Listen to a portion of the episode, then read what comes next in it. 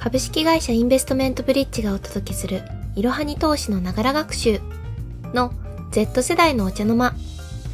このエピソードはインタビュー形式でお送りしている Z 世代のお茶の間の前半エピソードです。Z 世代の意識や価値観を知っていただけるようなトークをインタビュー形式でお届けします。インターン生の清水がホストを務めさせていただきます。このインタビューがリスナーさんのモチベーションを上げることに貢献できたら嬉しいです。Z 世代のお茶の間第7回。今回はインターン生のラジオネームポンさんにお越しいただきました。では早速自己紹介をお願いします。はい、私今大学4年生で、えっと、大学では会計学の勉強をしています。で卒業してからは、えっと、日系の金融機関に就職する予定です。で私の趣味は、えっと、株式投資で、えー、よくあのアメリカとか、まあ、いろんな日本以外の国の、えー、企業の銘柄とかを見ています。で、僕の特技は段ボールを早く組み立てられるっていうところで、僕は家が転勤が少し多かったので、それでよく引っ越しをしていたので、今ではもう本当にすぐ畳めるようになって。で、えっと、このインターンに参加した理由は、やっぱり僕の趣味が株式投資っていうところで、この好きを仕事にできるのが、このインターンだったので参加させていただきました。今日はよろしくお願いします。はいよろしくお願いします。なんかすごい特技が 珍しい特技で段ボールの解体と組み立てですか？そうですねはいちょっともう今では本当に目つぶってでもできるんじゃないかなと思ってます。すごい。なかなかね、いないですよね。特技でそれが出てくる人は。たとえ得意だと思っていても特技で出てくる人はなかなか いない。見た特技ですね。ちなみにそんなにお引越しをされていたんですか？今まで。そうですね。結構小学校の頃から、うん、結構4回とか5回ぐらいは腰を重ねていて、うん、結構転校とかも多かったかなっていうふうに思います。へえ。そうなんですね。そしたら段ボール以外にもなんか友達の作り方とかも うまいですかね？もしかして。そうかもしれないですね。ありがとうございます。すごい。いやなんか余談ですけど私はあの高校生の時に留学経験があってあの高3でオーストラリアに留学したんですね。で、うん、あのー、その時もうオーストラリアの高校って中高一貫というかそれでハイスクールって呼ばれてるので、うん、あの私の学年でもうそっちに行ってしまうと全員がもうあの向こうの在校生でお友達のグループが完全にできてるっていう状態で、初めてあ友達の作り方って分かんないやみたいな。思いましたね。今まで私は転校とかもなくあのーはいはい、ま保育園から小学校に上がるタイミングでだいぶ地域が変わったっていうのはあるんですけど、うん、まあ、普通に小学校入学した時からもあのー、引っ越しは住んでいたのであの、まあ、みんな友達じゃない状況から友達を作る、うん、まあ、幼稚園から一緒の子とかもいたけどそこまでそういうのは強くなくて、うん、普通にそうですね。今まで友達を作るタイミングっていうのは周りの人も友達を作るタイミングだったから普通に友達を作れてきたんですけど、うん、そう、はいはいはい、もうすでにそういうのが出来上がってる環境で私が積極的に誰か見つけないと友達になれない環境が本当に苦しくて、友達ってどうやって作るんだろう。って思った経験があります。うん、確かにそうですね。僕もあの海外に少し住んでたことがあるんですけどあそうなんですね。はい。あの英語とかも全然あの分からない状況だったので初めは本当に大変だったんですけど、うん、僕は当時サッカーもちょっとやっていたので、うん、それであのサッカーを休み時間とかにあのその現地の友達とかとやってると、まあ、こう言葉を交わさずともボールを蹴ってれば友達になれるみたいな なんかところが結構あったのでなるほど。はい、サッカーには感謝してますね。確かに。言語以外のコミュニケーションができるとねすごい強みになりますよね。うん、なるほどね。いや私はスポーツが本当に全然できなくてそれで言うと すごいなんか真面目な感じがしちゃいますけどあの 数学？高校はいの時に やっぱり日本から行ったんで日本の方が数学のクオリティ高いしあのうん。私は特に一番得意な科目が数学だったんで向こうでも、はいはい。あの成績が抜群であの頭のいい人たちとなんかそれで意気投合できたというか。なんか数学のあの州の大会かな？にもはいはい。出さあの学校代表として一人メンバーの一人で 出させていただいて、えそうですね。今ふと思い出しましたすごいですね。そういうきっかけでもお友達が作れるんですね。勉強そうですね、まあ、勉強友達しか作れませんでしたけどね。いえいえ、でもすごい優秀な方ですごく、ねいい関係じゃないですか。いやいやまあそんなお話もありつつじゃあ早速本題に入っていきたいと思います、本日も5つの質問をしていきたいと思いますがまず最初に、えー5つ紹介します。1100万円手に入れたら何に使いたい？2同じ会社で長く働く？それとも転職希望？3投資はしてる？始めた理由や証券会社選び方も教えて。4契約中のサブスクを教えて。5買い物をするとき買うか買わないかの判断基準について教えて。こんな感じでやっていきたいと思います。はいじゃあまず1つ目の質問で100万円手に入れたら何に使いたい？お願いします。とまあ、一応用途がまあ3つあるんですけど、うんまずは、えっと、30万円は、えっと、投資に回そうかなと思ってます。まあ、これはやっぱりあのある程度やっぱ得た資金せっかくだったらちょっと運用して、えっとまあ、リターンを出せたらなと思うので、まあ、これを回したいなっていうのが一つですね。で2つ目が、えっとあの僕実はサウナが結構好きで、あのよく入りに行ったりするんですけどあの実は今あの自宅用のサウナっていうのが売っていてそれがだいたい、まあ、50万円ぐらいするんですけど、お。はい、それをちょっとあのせっかく100万円もらったらちょっと買って家でサウナ楽しめたらななんて思ってますね。はい、で3つ目が、まあ、残り20万円分を、まあ、新しいパソコンちょうど最近 MacBook の新型が出たのであのそれを買いたいかなと思ってます。うん、ああのもしかして MacBook Air ですか ?MacBook も新しいの出ました？あ、ごめんなさい、MacBook Air ですね。おお、新しいあの M2 チップでしたっけ？あ搭載されてそうで、るんですすね。そうです、そうです、そうです。うん、見ましたニュース。そうなんですよね。ただちょっとあの今円安でねすごく値段が高くなっちゃったので、あそうなんですね。はい、そうか。でも16万16万って書いてありましたよね。そうですね。そうちょっといエアにしては高いなと思ってしまっ確かにて、はい。もうなんか感覚がバグってきてそれで言うと iPhone がもう10万以上しますよね確か。うん、しますね、しますね。なので パソコン16万だと安いのかなとか思い始めたりしたけど 決してそんなことはない。いいポジティブシンキングですね。いやもう完全に頭が犯されてますよ。あのディズニー行って全部高いものを見てるとなんかああこのぐらい安いなとか思えてくる確かに。旅行中とかおかしくなっちゃいますよね、金銭感覚。そうそう普段絶対買わないのに。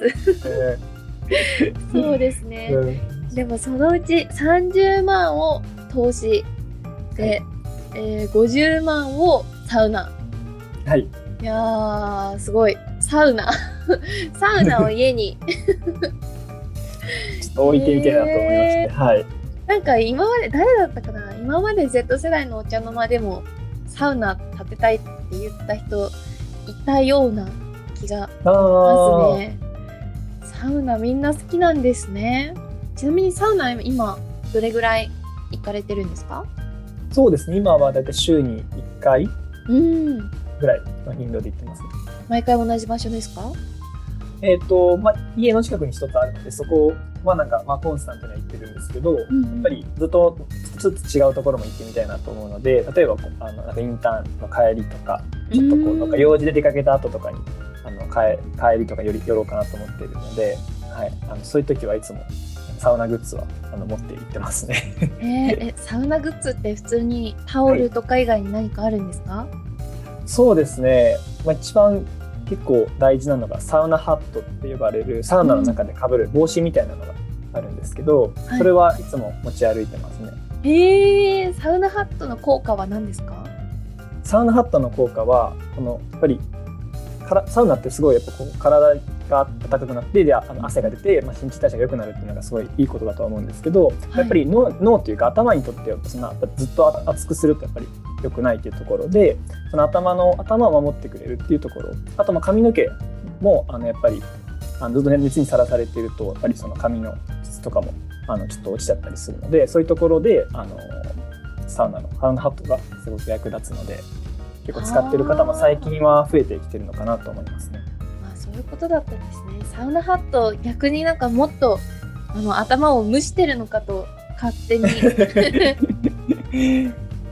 思ってて。あそうか、はいはい。じゃあ頭を逆に、ま、守るプロテクターだったんですねあれは。あそうですそうですそうです。はい。えー、いや勉強になりました。私の母もこの前嬉しそうに「サウナハット買ったの?」って言って、見あせそうだてきてえ そうなんですね。そう私にはちょっとそこまでもう今で精一杯なのにサウナハットまでしてもっとのぼしちゃうと思ってたんですけどうん、逆だったんですね。そうですね。でしかもうん結構サウナハットによっては結構あの、まあ、質とか結構肌触りとかあの、まあ、元何でできてるかとか結構変わってくるのでうん、本当にあの自分に合ったサウナハットつけてもらえたらいいかなと思いますね。なるほど。ちなみにおすすめの素材は、おすすめの素材ですか？はい。えーなんだろう。あウールとかかな？ウール。はいウール素材だとあのもう手洗いとかでバーッと洗ってあのすぐ干し干しそのまま干して置いてたりできるので。ああ、じゃあ、えーと手入れがしやすい。あそうですね。はい。手入れもしやすかったりとかあとまあタオルと同じ生地のやつもあるんですけど、はいそれの方が手入れだとあの本当に普通の洗濯機と洗濯機に入れてそのままあの洗濯できるのでそ確かに。手洗いがめんどくさい人だったらそっちのそれでもいいのかなって思いますね。なるほど。へえ、サウナ行くと大体どれぐらいのあの年齢の方々が年代の方々がいらっしゃるんであすか？そうですね最近のでも感じるとやっぱりあのー東京とかでやっぱり若い方多い印象はうん受けますね。はい。ただまあ地方とか、まあ行くまあ、僕のちょっと意見かもしれないですけど結構地方とか行くと全然あの年配の方とかもの方がむしろ多いのかなっていう、はい、印象は受けてますね。あそうなんですね。サウナね、もしかしたら Z 世代の方がなんか人気が高かったりするんですかね。もしかしたらわかんないですけど。ね、で結構周りだと僕も含めて結構好きな方多いかなっていうふうには思いますね。へえ、サウナって一人で行くことが多いんですか？それとも仲間と行くんですか？あそうですねまだ結構は半々ですかね仲間と行く時もあるんですけどなんか楽しみ方が違うのかなと思ってて、う友達と行く時とかだとやっぱり、まあ、今はあんまりあのサウナ室とか外とかであんまコロナの関係で話したりできないんですけど、まあ、そのサウナ終わった後とかにまあちょっと共有したりとか一緒に、あの最後あああのサウナ上がった後にちょっと飲み物とか飲みながらちょっとこう一緒にいろいろ話したりとかできるのでいいんですけどただ一人で行った場合は結構僕は自分と向き合える時間がサウナの中にあるのかなと思っているので結構こうあの頭の整理ができたりとか結構アイデアが出たりとか、まあ、そういう効果もサウナってあったりするのでそういうのもちょっと期待していったり してますね。リラックスも含めてはい。なるほどなるほど。確かに。なんか私はあの友人とサウナに行ったことがそのサウナ仲間とサウナに行くっていうことがなくて、私もあの一時サウナにはまってあの「整う」を楽しんでいたんですけど。あはいはい。はいもう最近は全然近くにもいいあのサウナがなくて、全然行けてないんですけど、は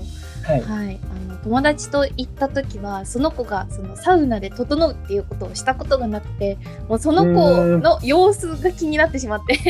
大丈夫かなみたいな無理してないかな倒れちゃわないかなみたいな。ああなるほどなるほど。はいはいはい。っていうのが気になりすぎちゃってそうなんですよ、まだあの仲間と楽しむっていうことがうできてないんですけどちなみにあの「整う」を表現するとどんな感じですか？ポンさんにとって。はい。あ。僕にとってですか？そうですね、まあ、やっぱりあの整っている時間っていうのはあのサウナに入って水風呂に入ってそこから水風呂出た直後外でうん椅子に座ってる時間の大体に初めのまあ3分ぐらいはい。人によって違うんですけどもちろんまあぐらいって言われていてもうその瞬間はもう体がなんて言うんですかねちょっと語彙力がないかもしれないですけどすごいこうこうふわーっとこうなんですかこう体がこうすごい軽くなるようなうーん。そういう、あのー感覚になるのでその時にすごくこうあのあ今日も一日頑張ったなとかちょっとこれから頑張ろうっていうふうにちょっと思えていますね。なるほど。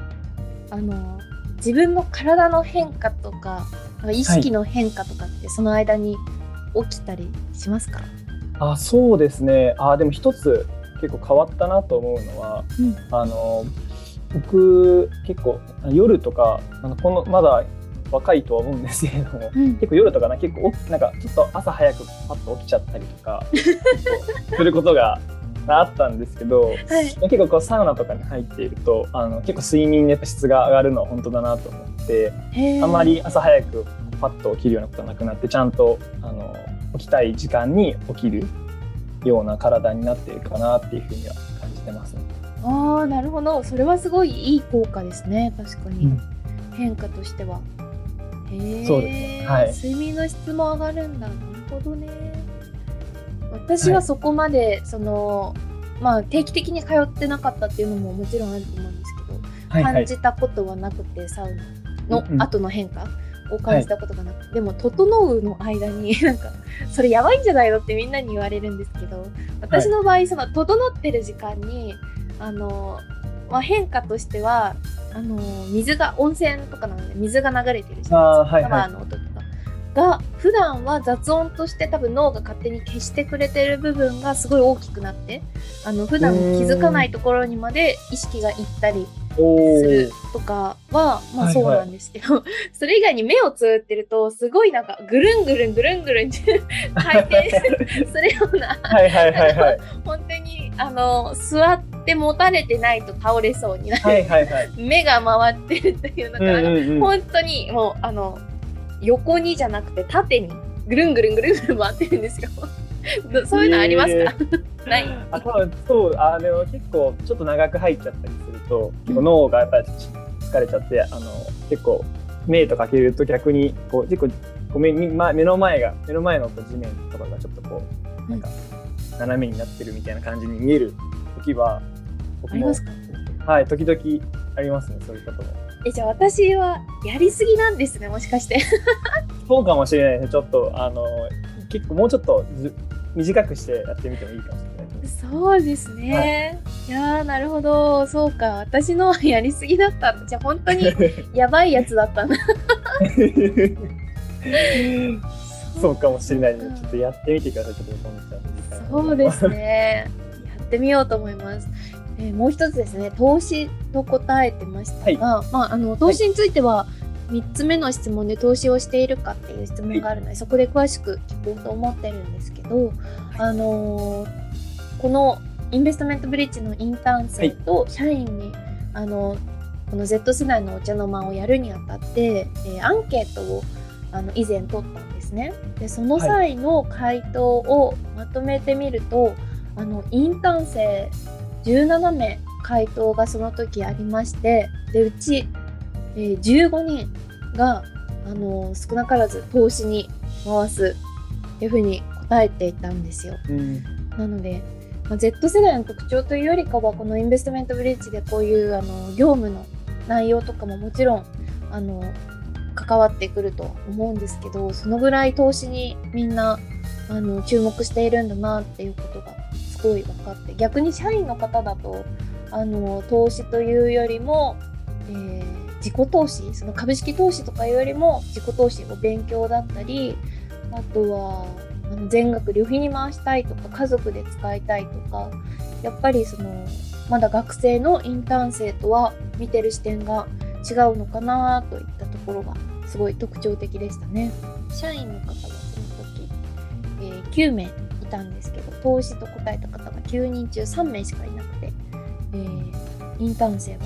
2名だけがあのスポーツカーを買う資金とか 言っていた感じでほとんどあの株式投資とかしたいなっていうことでした。ああ、そうなんですね。うん、面白いですね。じゃあ、えー次の質問に行きたいと思います。2つ目。同じ会社で長く働く？それとも転職希望？そうですね、えっと、僕はあの自分のそのやりたい仕事っていうのが、まあ、実現できるんだったら、うんあの同じ会社でも構わないのかなっていうふうに思ってます。うんうんうん。なるほど。それでもやっぱり実現していく上でも、えー、と自分の将来自分のことを考えた時に同じ会社で一生働き続けると思いますか？それとも、まあ、どっかのタイミングで転職するんじゃないかなとか何か？予測。そうそうですね、まあ、結構自分に結構付加価値というかこれからの時代やっぱり労働の労働市場の流動性とかも上がっていく中で結構個人に求められているスキルっていうのがすごく高くなってきてるのかなと思うので、まあその同じ会社で自分のその価値っていうのを積み上げた上で、まあ、その自分の価値をより高く評価してくれる会社が、まあ、他にあって、まあ、自分にとっても働きやすいのであれば、まあ、転職っていう選択肢もあるのかなっていうふうには思います。なるほど。あのま、新入社員、新卒で、あの、入る場合ってそこまでわかんないかもしれないですけど、あとは、あの、あんまり選択権がなかったりとかするかもしれないんですけど、自分にスキルがついてきた時に、えー会社を選ぶ上で重視したいポイントって何かありますか？そうですね、まあ、やっぱり僕のそのスキルっていうのをに対してのどどれだけこう評価をしてくれるのかなっていう。ところで、やっぱり今の時代っていろんなニーズがやっぱり出てきていてはい。結構そういう本当細かいスキルとかでもここのこの業務のここだったら活かせるからここにぜひ来てほしいとかっていう風なところだと思うので、本当にその僕のスキルを欲してくれている企業、うん。まあまあ、待遇とか働き待遇とかよりもそこのそこで僕がやっぱり一番働きがいを感じられる会社が僕はいいかなっていうふうに思います。なるほど。働きがいがキーワードですね。はい、うん、確かにそうですよね。どんなに待遇が良くても、週1出社でいいよみたいな感じですごい、あの、給料とかも高かったとしても、そこで自分の存在価値を感じられなかったりしたらね、もしかしたら何のために働いてるんだろうと思い始めるかもしれないし、まあ逆に今の極端な例で、週1しか働かないのであれば、他の、あの、週 6? とかで好きなことはできるとか、もちろんいろんな使い道があるとは思うんですけど、あの仕事は基本的に週5とかですると思うので特に金融業ですよね。そうですね、なのでそうなってくるとすごい忙しいからその人生のあの大半を占めるのが仕事の時間になるわけで、うんその中でそのやりがいを感じるっていうことは確かにすごい重要なのかなと聞いていて思いました、それ以外に何かありますか？ここだけは譲れないみたいな。まあ、もう一つは結構こう自分に結構裁量権が大きい。あのところがいいかなというふうに思っていて結構僕自身、あの自分でタイムマネジメントとかするのすごく好きで例えば、は結構いつも僕寝るちょっと特殊かもしれないですけどいつもこう寝る前に必ず次の日の予定とかを結構細かく頭の中でこうあの想像してから想像しながら寝る。ですね。なのですごいこうスケジュールとかってるのがすごく好きなんですけど、はい。なので、あのー自分にそのと本当に自分でこうタスクを設定してそれを、まあ、ここいつまでにやってこの顧客にクライアントにこうしてこの会議をここに入れてみたいなのを結構自分で全部あの管理とかしたいなっていうふうに思うので、まあ、ちょっと若いうちは採用権がまあ大きいっていうのは難しいかもしれないんですけど、まあ、そういう、あの早い段階で採用権が大きいような仕仕事ができるのはすごく魅力的だなっていうふうには思います。確かに裁量権私もそうだなと思いながら。確かにと思いながら聞いてましたね。はい。ありがとうございます。じゃあ次は、えー投資の質問ですね。投資はしてる？始めた理由や証券会社選び方も教えて。はい。投資は、えっとまあ、さっき趣味で述べさせてもらったのでしてますと。はい。で、えっと、始めた理由っていうのは、えっと、僕が今大学で今会計の勉強をしているんですけどその会計っていうのはやっぱり会社の決算資料とかでやっぱり必要になってくる知識ででそれもあってゼビの中であの株式投資の大会に出てことがあるんですけれどもそこであの結構実際にこう会社の分析とかどういう株をそのポートフォリオに組み入れるかみたいな話をいろいろしてたしてたところすごくこうあ面白いなと思ったのでそれで始めました。へえそしたら大学に入ってから投資を始めた？あそうですね。はいそうです。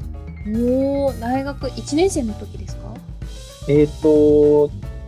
当時は、えっと、まだあの証券口座を作るのが二十歳からしかダメだったので僕が二十歳になったのが2年生の頃なので2年生の誕生,、誕生日に作りました。おお誕生日ぴったりに。二十歳になったぴったりにもうもうずっと株式投資やりたくてうずうずしてたんですね。あそうですね。もうあのちゃんとあの全部は身分証明とか写真撮っといてもすぐ申請できるような状態にしておきました。あそんなになんですね。ちなみにその今使っている証券会社とか最初に選んだ証券会社についても教えていただけますか？はい、えっと、一応今、現時点だと8つ証券会社一応持っているんですけれども。そんなに持ってるんですね、はい。でも、最初に使ったのは、えっと、SBI 証券でした。で他だと、えっと、楽天証券さんと、マネックス証券さんと、えー松井証券さん、野村証券、岡三証券、LINE 証券、あと SBI のあの1株から投資ができるネオモバイルっていうの証券っていうのがあるんですけど、それはいの8つですかね。へえあのそういう大手の証券会社から始めるとあ勝手なイメージでしたが LINE 証券とかはあの手をつけないのかなって勝手に思ってたんですけど、そんなこともないんですね。そうですね。以前はあの株式やっぱ一株から簡単にまあ LINE で買えるっていうようなところで、結構やっぱり学生だとあもちろんやっぱり資金やっぱり制約が出てくるので、本当に株価が1万円以上する会社とかだとやっぱり100万円日本だと100株単位でしか買えないので、やっぱ100万円以上必要になってくるのはやっぱ買えないなってくるじゃないですか。なので、それはちょっと、あのまあ、もったいないなというか、すごくいい会社だとぜひ投資したいなと思うので、まあ、そういう時は、えっと、一株で投資できるような、まあ、安く、安く投資できるような会社さんを選んだりしてますね。あそういう使い道もあるんですね。あともう2つ気になっていることがあって、えーはい。証券会社のその選んだ理由最初に SBI を選んだ理由とか他の証券会社を増やしていった理由とあとあのやっぱり大学生というあんまりね資金があの、うん。基本的にはない身分と身身分じゃないなんていうんだ。あの まあ年齢もそうだしあの会社員でもないのであんまり資金とかも準備ができない中でどうやってその投資資金をあのやりくりしたというか、えー用意したのかを教えてください。はい。えっと、じゃあまず一つ目の方なんですけど、まあ、まず初めに SBI 証券選んだ理由っていうのは、やっぱり、あの、まあ、当時やっぱ全然僕も知識とかなかったので、やっぱりまずは、あの、まあ、いろんな人一番やっぱ口座数が多いのが SBI 証券だったっていう理由と、あとやっぱ初心者でもやっぱ使いやすいっていうのが、結構いろんなサイトとかにも載っていたので、まあ、それで SBI 証券にしました。はい。で、他の証券口座を作った理由は、まあ、まあ、大きく分けるとまあ3つあって、で、1つがそのさっき言ってた一一株が投資できるかどうかっていうところで、そこで、えっとまあ LINE とか、ね SBI ニオモバイルとか作ったんですけど、で2つ目がやっぱツールが使いやすいっていうところで、例えば、マネックス証券だと、と、銘柄スカウターっていう機能があるんですけど、この機能を使うと、各その企業のあの決算情報とか、えっとまず財務の指標とかの情報っていうのが、あのやっぱり普通にインターネットで調べるだけだと出てこないような結構10年前のものとかうんあとは細かいその専門的な財務の指標とかっていうのも自動的に計算して出してくれているのですごくここは使いやすいなというふうに思ってます。なるほど。でもう3つ目ですね。はい。3つ目が、えっと、まあ IPO の時にあの事前に入金が不要っていうところで、まあ、多くの証券会社だと IPO を申し込むときは、まあ事前にそのあの当選した場合に支払う資金をあのその証券会社に入れておかないといけないんですけど、あの松井証券と野村証券と、えっと、特化産証券は基本的に必要ないので本当に抽選だけ申し込んであの申し込めるのがすごくこう魅力的だなというふうなところで作りました。ありがとうございます。すごいよくわかりました。あのその最初に選んだ理由はやっぱり初心者でも使いやすいユーザー数が多いといったところで、多分信頼感があってっていうことだと思うんですけど、うん、あの2個目以上2個目以降に作ったその証券会社を、えー、選ぶ時にその情報収集の仕方とかはもう普通にインターネットでひたすら公式ページを見たりとかあのまとめサイト見たりとかして調べたんですか？そうですね。結構まあまとめサイトとかを見て、うんうん、えっと、調べたんですけど、まあ、それ以外にも結構周りの友人とか先輩の方で実際に投資してる方にここの証券会社は使いやすいよみたいなのを教えてもらって、えっと、それであの結構じあの自分でも実際見てみてよかったなと思って作ったこともあったのでここのオンラインとのオフライン両方 で情報収集しましたね。ああそうなんですね。じゃあ周りにも結構あの同世代の方で、えー、投資をしている方もいらっしゃる状況だったんですか？そうですね。ちょうどあのコロナがまあ流行り始めた時でちょうどまあアメリカの株式とか日本の株式とか一回まあ下がった後にすごく急回復をし始めた時だったので結構やっぱり投資に興味を持ってる方が多かったっていうのも背景としてあるのかなと。ああなるほど。そうだったんですね。やっぱりそれはあの株式投資の大会の、はい、サークルの方々、はい、ん？あゼミか。ゼミです。はい、ごめんなさい。ゼミでしたね。ゼミの方々が多かったですか？それともゼミ以外の全然そういう大会とかに出ていないような方でも結構投資をしている人は多いんですかね？そうですね、本当に大会とか出てない方でも、まあ、最近だとやっぱりポイントの運用とかが、楽天ポイントとか、ペイペイの運用ボーナスとか、いろいろあの出てきているので、まあ、そういう本当に少額だとは思うんですけど、結構投資してる人っていうのは、あのそういう形の人も含めれば、すごく多いかなっていうふうに思います。あそうなんだあの私は大学の専攻が全然経済とかではなくてのコンピューターサイエンスだったので逆にその投資をしてるよっていう話も出ないぐらい 大学では。なので全然周りにそういうあの投資経験のある人がいなくて、まあ、あっても多分それが話題に出なくて始めるとなったら本当にいろはに投資の記事を読むとかあとはあのまあ、一人だけその大学の友達ではなくて幼馴染の子が投資をちょっと始めたっていうことだったんでその話を聞くぐらいしかなくて、うん、あのやっぱり周りでもそんなに投資してる人はいないしまだまだなんか大丈夫かな？みたいなやった方がいいとは思うけど、うん、まあまだ始めなくても平気かな？みたいな勝手な安心感思っていたんですけどやっぱり経済学部とかあのそういうゼミとかで株式投資についてやっているところだと周りの人も多いんですね投資経験者が。そうですね本当に始めた、うん、始めたばっかりとかあんま知識がない方っていうのも多いと思うんですけどあとはやっぱりさっきそのあのおっしゃってたやっぱりこうやっててもやっぱあんまり話さないというか話す機会がやっぱりなかなかないと思うんですよね。うん、で僕も結構そういう状況だったので、はい、あのまあ、僕は結構今大学であの投資サークルを自分で立ち上げて今あの30人ぐらいかな入ってくれてるんですけどそこで結構毎週こうニュースの共有とかあのこういう銘柄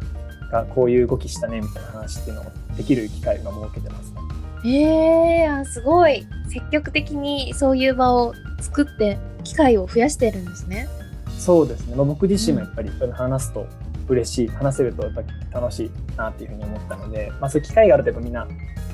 そこだと話してくれるのかなと思って。なるほど。確かにそうですね、はい、そこで情報共有できて自分が知らないことを知れるだけでも初心者さんだったら、うん、あの新しい知見を得られてね、うん、投資に生かせるかもしれないし、うん、あの逆にベテランの方とか結構経験を積めてる方だったらあのアウトプットするいい機会にもなって確かにそういう場があるっていうのは大事かもしれないですね。